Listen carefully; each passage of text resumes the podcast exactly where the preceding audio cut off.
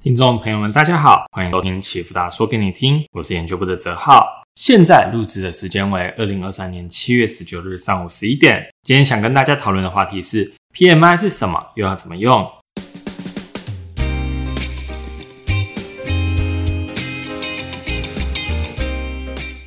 最近我们在行销上面尝试了制作不同的短影片，那希望在画面上面不要这么的传统。可以让内容更有效的带给大家无知识、无负担的相关资讯，也希望说通过多元化的形式，持续的提供由浅到深的全方位金融知识给大家。就是不晓得听众们对于内容方面有没有任何的想法？有任何想法都欢迎留言给我们，我们会看哦。在过去啊，我们其实也制作了数部的 PMI 的短影片，不晓得听众们还到底有没有了解什么是 PMI？今天就是想要通过 podcast 时间比较没有限制的这个机会，来简单的说说 PMI 和我们可以怎么样的去使用 PMI 这个经济数据。启富大国际不断的强调说，投资要辨识国家产业跟景气周期，其中经济的周期我们可以简单的想成就是景气的周期就是经济的表现。通常我们会用许多的数据去尝试判断经济的情势，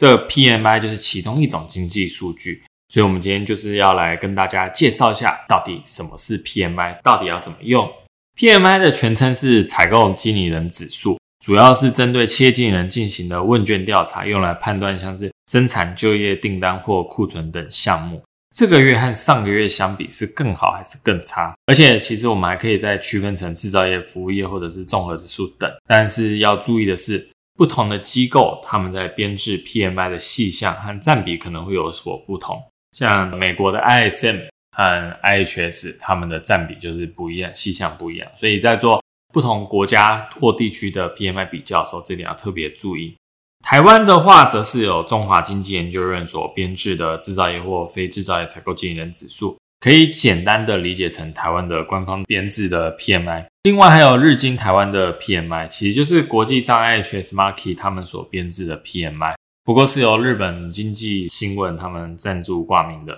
那 PMI 它是从零到一百，指数是零到一百，没有百分比。但是指数超过五十，我们就会认定它是一个扩张区间；指数低于五十，我们就会说经济在一个收缩的区间。但实物上，其实我们不会追求那个绝对的点位，像是假设此时此刻公布一个五十五。那我们不会知道说这个到底是真的好还是真的烂，我们要观察的是它一个趋势。那如果已经连续从什么五二五三五四五五这样，那我们就会说这个趋势是向好，这个五十五就是好。但是如果是从六十五七五五这种趋势下降，这样子的话，今天公布这个五十五，我们就会觉得这个是经济是不好的，是在放缓的。举例来说，美国的制造业 PMI 已经从二零二一年的高点六十四点七下降至二零二三年的六月四十六，这整个大的趋势下降，而且还进入了收缩区间，我们就会明确的知道说，美国的制造业正在放缓。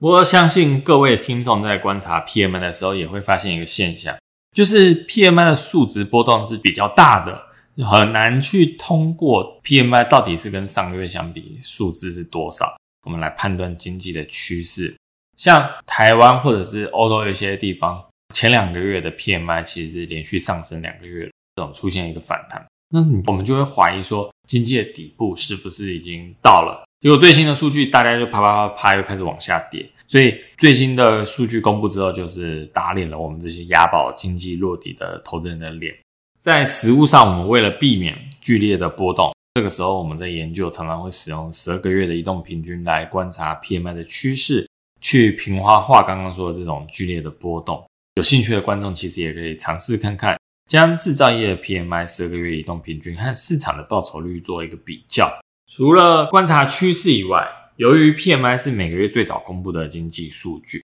所以 PMI 对于经济有着极佳的刻画能力，这个是市场高度重视这个经济数据的原因之一。知道什么是 PMI 之后，我们就来说说看怎么样使用 PMI。我个人最喜欢的就是通过美国制造业 PMI 的十二个月移动平均来做比对，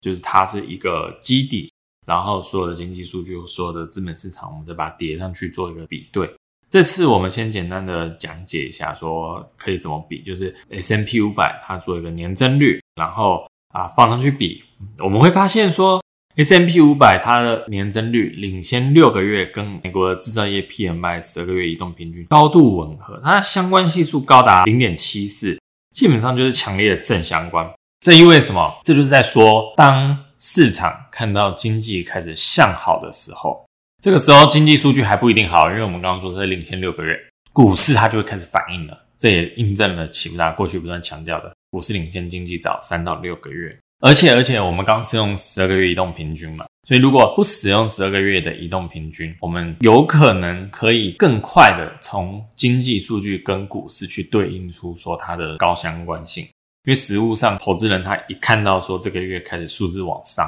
一个月他就会去开始押宝，到底经济是不是反转向上，或者是反转向下这样。那要怎么样避免说单纯通过 PMI 就会造成那个波动剧烈的影响？就是我们还会通过不同的数据，像是工业生产、零售销售之类的。因为经济是一体的，所以如果所有的数据都在同一个月出现了向好的局势，那大概率经济就是向好。那反之亦然嘛，这就是 PMI 的一种使用的方法。总而言之，在今天的讨论之中，我们深入探讨了一些 PMI 的内容，及如何使用它来预测经济趋势。PMI 是一种非常实用的经济数据，能够协助我们辨识经济的表现及预测未来的趋势，而且它可以显示出现在经济到底在成长还是衰退，还可以对制造业服务业有着良好的刻画能力。在一些地区，甚至还有像是综合指数，可以反映整个地区的综合经济，或者是像中国或英国，他们有建筑业 PMI。总而言之，PMI 十分的有效，